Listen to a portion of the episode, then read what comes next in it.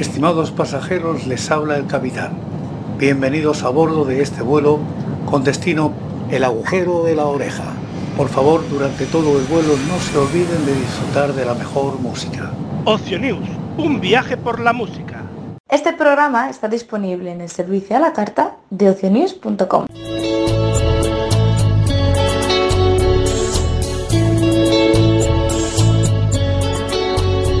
¿Quieres saber qué pasó de 1951 a 1999, año a año, y escuchar la música que entonces se oía en las emisoras de radio o en los pickups? Vente conmigo. Te invito a que lo hagas en este espacio que he dado en denominar el agujero de la oreja.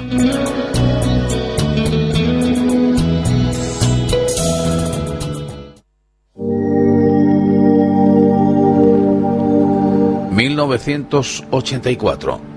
Fue un año bisiesto comenzando en domingo en el calendario gregoriano.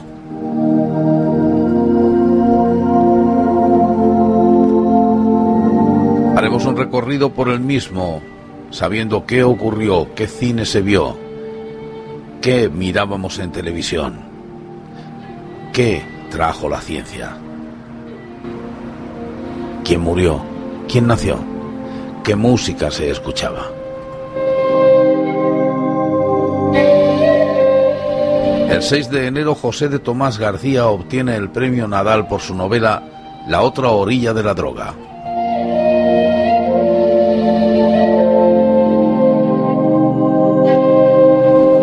El premio Nadal de novela es un premio literario comercial, los concedidos por editoriales, que se concede desde 1944 a la mejor obra inédita elegida por Ediciones Destino, perteneciente al Grupo Planeta desde principio de los años 90.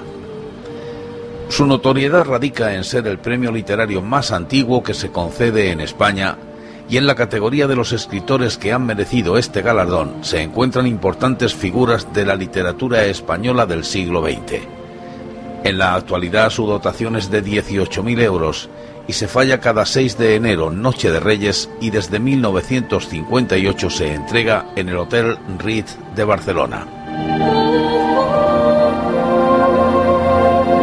Con anterioridad, desde su creación en 1944 hasta 2009, se otorgaba un segundo premio de 6.000 euros para el finalista, sustituyéndose en 2010 por el premio de novela Francisco Casabella. Desde 1968 se concede también en la misma velada el premio Josep Pla a obras en prosa en catalán sin limitación de género. La primera obra merecedora de este galardón fue Nada, de Carmen Laforet, que se impuso en la última ronda a En el pueblo hay caras nuevas de José María Álvarez Blázquez. Tras ser adquirida Ediciones Destino por el Grupo Planeta a principios de los años 90, el premio Nadal tomó un rumbo más comercial, otorgándose a figuras destacadas y ya consolidadas de la literatura española y no a descubrir nuevos valores literarios que hasta entonces había sido su principal cometido.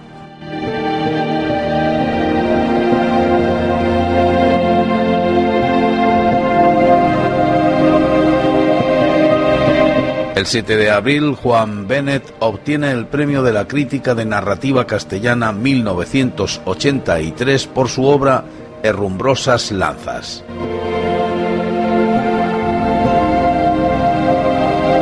Juan Bennett Goitia, nacido en Madrid el 7 de octubre de 1927 y fallecido el 5 de enero de 1993, fue escritor e ingeniero de caminos español, influyente narrador y ensayista. Resulta sorprendente comprobar que uno de los escritores más relevantes y fértiles de la literatura española solo ganó, aparte de Biblioteca Breve de 1969, el premio de la crítica de 1984 por el primer volumen de Herrumbrosas Lanzas. Tampoco consiguió una plaza en la Real Academia Española, a la que fue presentado solo una vez en 1983, perdiendo la votación frente a Elena Quiroga.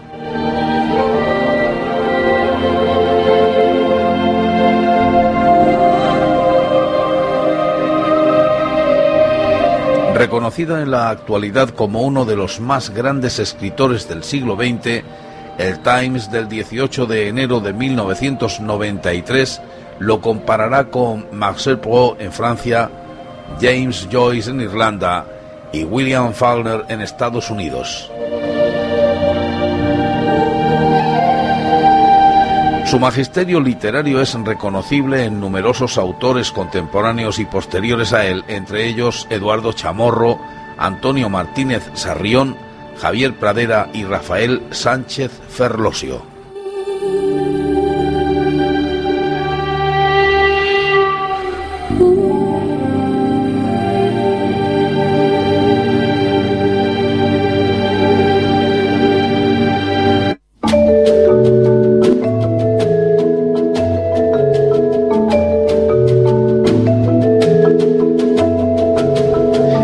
Año de 1984 se crea el Cirque du Soleil.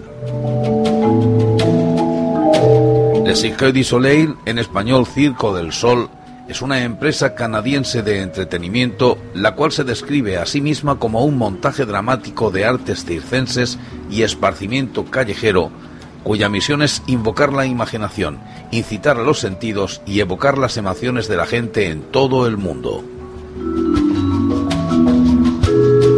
Su sede se encuentra en Quebec, Canadá, ubicada en el área central de Saint-Michel. Fue creada por los exartistas callejeros Will Liberté y Daniel Gauthier en Valle Saint Paul en 1984. El origen de su nombre se remonta a un día en que La Liberté se hallaba admirando una puesta de sol durante un viaje a Hawái.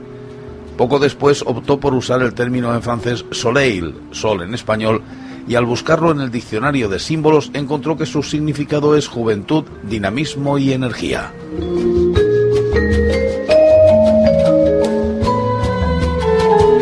Para 1980, La Liberté y Gautier crearon una compañía de teatro denominada Les Echassiers, en español Los Zanquistas, la cual en sus inicios se topó con diversas dificultades financieras que, a fin de cuentas, pudieron ser resueltas mediante la ayuda de una concesión por parte del gobierno canadiense, la misma que habría de otorgárseles en 1983 como parte de los festejos por el 450 aniversario del descubrimiento de Canadá por Jacques Cartier.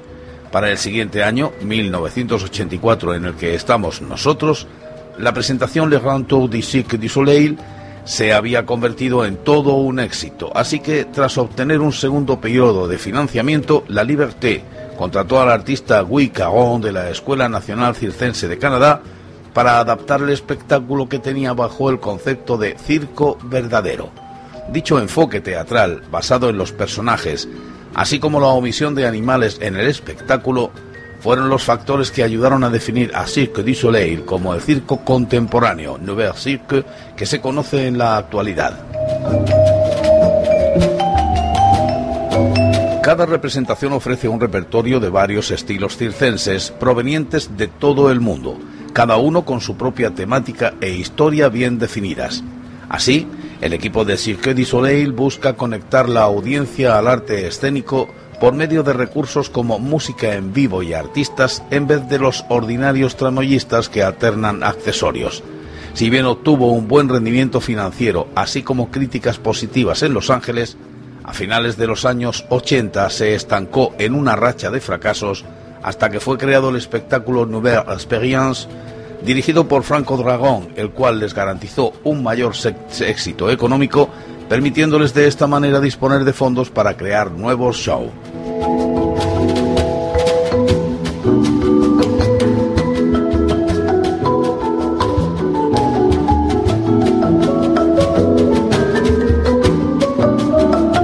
El 3 de diciembre de 1984, la revista japonesa Sukan Sonehum estrena Dragon Ball, obra de Akira Toriyama.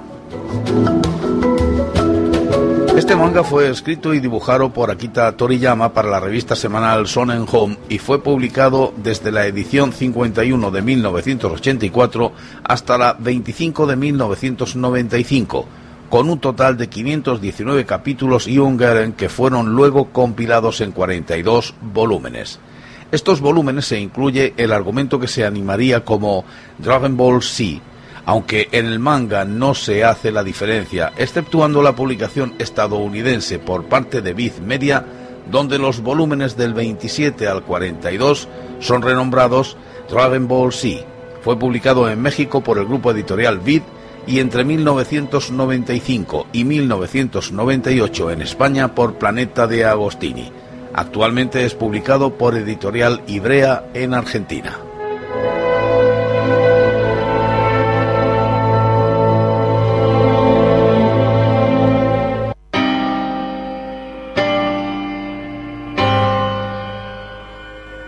El 15 de diciembre y el 21 del mismo mes se lanzan las sondas Vega 1 y Vega 2 destinadas a estudiar el planeta Venus y el cometa Halley.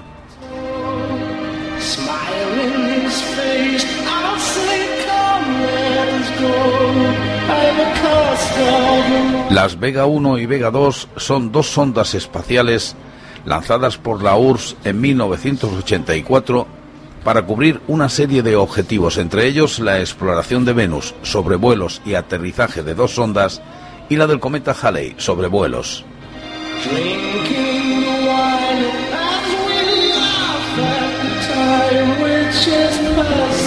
La misión para estas dos sondas soviéticas era doble, ya que debían realizar un sobrevuelo de Venus y otro del cometa 1P Halley para realizar los objetivos se prepararon dos naves idénticas, Vega 1 y Vega 2, que fueron lanzadas el 15 y el 21 de diciembre de este año de 1984, respectivamente. Tras llevar una sonda de descenso hasta las proximidades de Venus el 11 de junio, Vega 1 y el 15 de junio Vega 2 de 1985, las sondas cambiaron su rumbo usando la fuerza de la gravedad del planeta y tomando la dirección hacia el cometa Halley para interceptarlo en marzo de 1986. La primera nave llegó hasta el Halley el 6 de marzo de 1986 con una velocidad relativa entre ambos cuerpos de 77,7 kilómetros hora. A pesar de que la sonda tenía una precisión de 100 kilómetros, la posición relativa con respecto al núcleo solo podía ser estimada cuando se encontrara a unos pocos de miles de kilómetros del cometa. Esto, junto a problemas con los sistemas de protección del polvo, hizo que las distancias de sobrevuelo quedaran finalmente a 10.000 kilómetros para la primera nave. La segunda nave llegó hasta el Halley y el 9 de marzo de 1986. Tras su encuentro con el planeta Venus, la sonda Vega 1 continuó su viaje para interceptar al cometa Halley. Vega 1 realizó su mayor aproximación al núcleo del Halley el 6 de marzo a tan solo 8.890 kilómetros de distancia.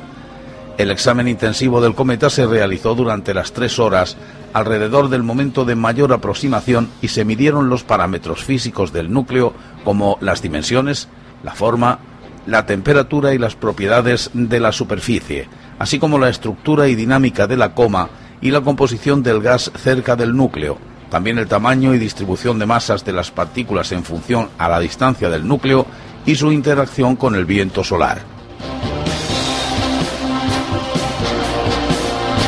Las primeras imágenes llegaron el 4 de marzo y fueron usadas para guiar con más precisión a la sonda europea Giotto.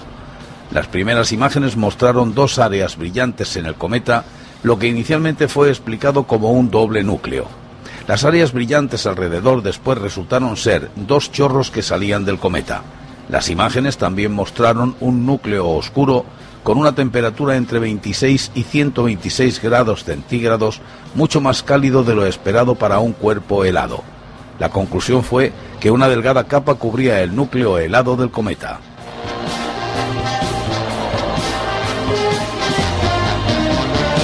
Las imágenes obtenidas por la sonda mostraron un núcleo de unos 14 kilómetros de largo y con un periodo de rotación de unas 53 horas.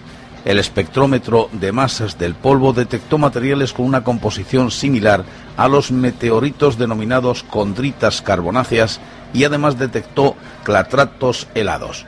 Un clatrato es una estructura de clatrato o compuesto de clatrato del latín caltratus rodeado o protegido, enrejado. Una sustancia química formada por una red de un determinado tipo de molécula que atrapa y retiene a un segundo tipo diferente de molécula.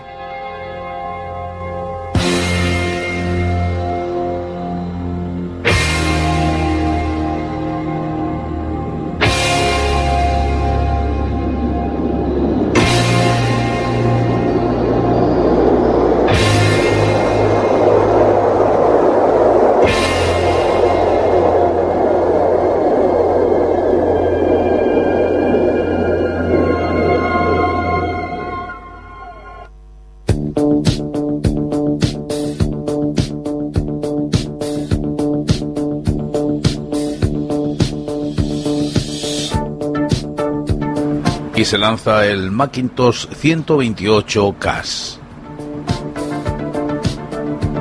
El Macintosh fue el ordenador personal original de la empresa Apple Macintosh que fue lanzado en enero de 1984 al precio de 2.495 dólares estadounidenses. Tenía una carcasa color beige y era de un solo módulo.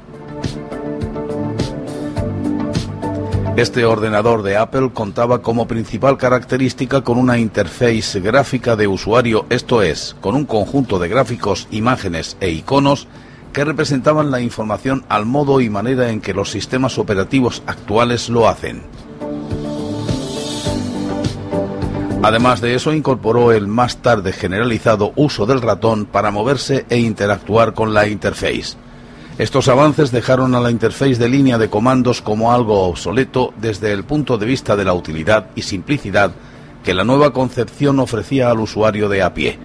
Con ello, Apple se situó a la vanguardia de la informática de uso doméstico y se erigió como un referente para los competidores.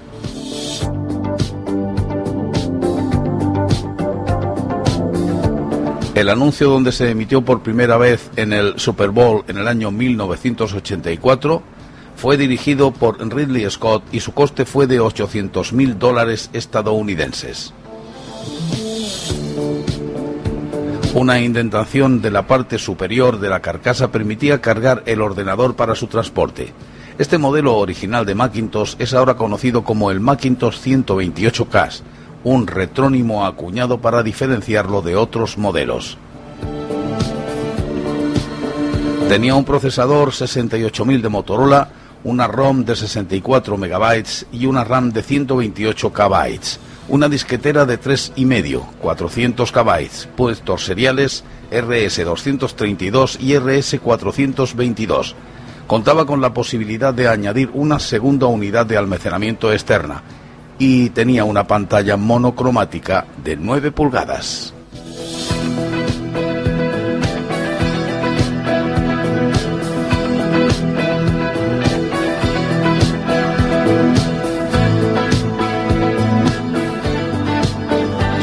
Pero también se lanza al mercado el Amstrad CPC 464 el Amstrad PC 464 fue un ordenador doméstico creado y comercializado por la empresa británica Amstrad Consumer plc, la cual se dedicaba a la producción y venta de aparatos de televisión, radios y hi-fi y decidió incluir ordenadores entre su catálogo de productos. Las características del ordenador eran una CPU Zilog Z80A a 4 MHz, pero dando un rendimiento efectivo de un Z80 a 3,3 MHz. Todos los modelos CPC se basaban en un procesador Z80 de la Zilog a 4 MHz. Sin embargo, a causa de estar la memoria RAM compartida con el circuito de vídeo, el Z80 solo puede hacer un acceso a memoria cada cuatro ciclos, lo que produce el efecto de redondear la longitud del ciclo de instrucción al siguiente múltiplo de 4. Por ello, la velocidad es equivalente a la de un procesador Z80 a 3,3 MHz en lugar de a 4. Obsérvese que por esta causa, el rendimiento en cuanto a procesador de un CPC es inferior al de un ZX Spectrum que posee un Z80 a 3,5 MHz. 64 KB de RAM, 32 de ROM, un teclado eh, QWERTY, QWERTY, y teclas con keypad numérico y teclas para el cursor, también teclas especiales codificadas en color. El monitor en color o fósforo verde, según modelo, presenta la particularidad de incorporar la alimentación del ordenador. Controlador de vídeo Armstrong Gateway 400.010 y controlador de gráficos 6845 CRTC. Tenía modo de texto y modo gráfico, una paleta de 27 colores y unidad de casete integrada con cuatro velocidades de 10.000 y 2.000 baudios, un zócalo para unidad de disco de 3 pulgadas, conectores para monitor RGB, impresora Centronic joystick y salida de audio. Con unidad de disco, sistema operativo CPM22 o CPM30. También tenía un chip de sonido General Instrument AI3 8912 con tres canales de sonido y un canal de ruido blanco. Lenguaje utilizaba el BASIC incluido en ROM.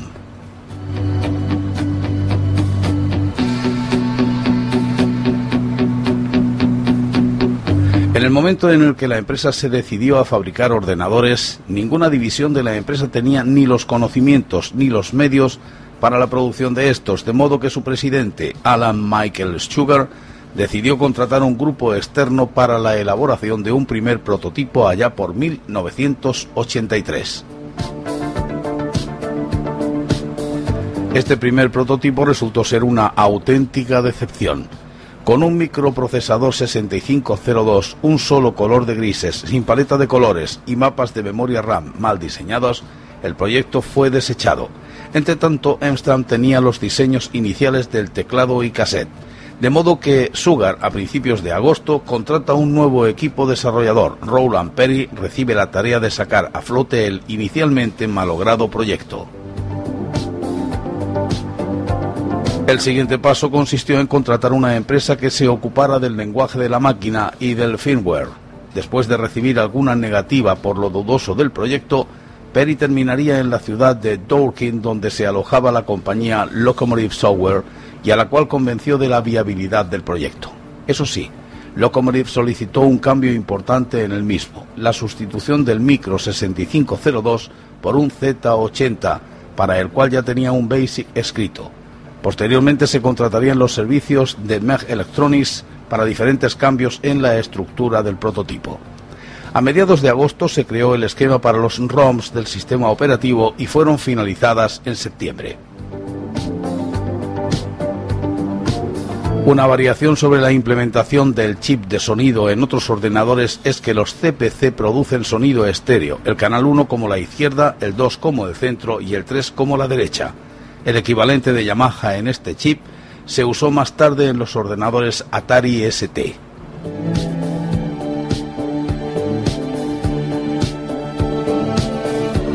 El lenguaje estándar de la máquina era BASIC, aunque con diversos programas de utilidades era posible utilizar otros. Por lo general, cuando un juego salía en formato para los diferentes ordenadores de 8 bits de la época, la versión de Amstrad superaba con creces en el aspecto gráfico, en colores, generalmente no en resolución, la del Spectrum gracias a su chip gráfico, un Motorola 6845, pero solía quedar por debajo de los Commodore 64 superaba al Commodore 64 en gráficos vectoriales, pero en la mayoría del resto de juegos quedaba por detrás. Curiosamente, Amstrad nunca informó sobre todas las posibilidades reales que un CPC podía conseguir, sobre todo con respecto al mencionado chip gráfico. Por ejemplo, era posible utilizar resoluciones de hasta 768 x 280 con los 27 colores disponibles. Permite aplicar efectos de split screen y raster y se puede usar overscan pudiéndose usar diferentes modos de vídeo en una misma pantalla.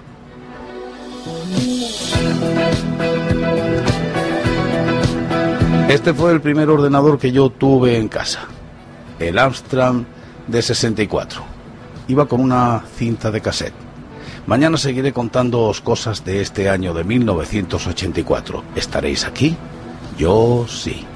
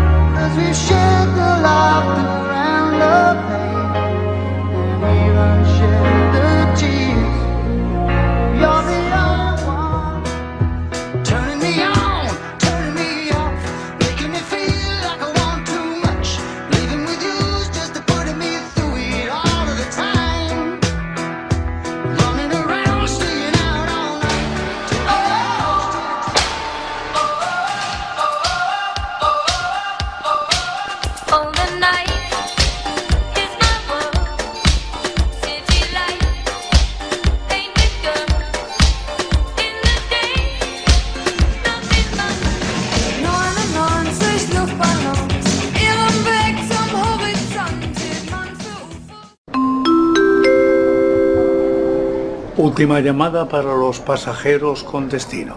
Años 80. Embarquen por Puerta 1. Ocio News, un viaje por la música. Si nos estás oyendo, te oirán. ¿Quieres que tu anuncio salga aquí? Escríbenos un mail a anunciantes.ocionews.com o visita ocionews.com barra anunciantes. ¡Joé! Menuda paliza me está dando este Marco 89. Pero aunque vaya perdiendo, no me voy a enfadar. Ni voy a insultarlo por el chat.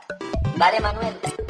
Mirad, también he comprado este acondicionador que os dejará el pelo súper liso para vuestras fotos. Que por cierto, hay que tener mucho cuidado con dónde se cuelgan esas fotos. ¿Eh, Rocío? Que, que luego no sabemos dónde acaban. Conozco a alguien por internet, se lo digo a mi familia. Quedo en un sitio público y comparto siempre la ubica. Así se hace así, así, así se hace así, así. Ay, papás, mamás. No hace falta ser un experto en redes sociales para acompañar a tus hijos en su vida digital. Habla con ellos sobre cómo usan el móvil y aconséjales con confianza y cariño. Con cariño. Sí, sí, con cariño. Así les abrirás todo un mundo de conocimiento y de relaciones sanas y seguras, porque tú ya eres su mayor influencer. No, hombre, está un niño muy consentido. Descubre nuestros programas y mantente informado en ocionews.com.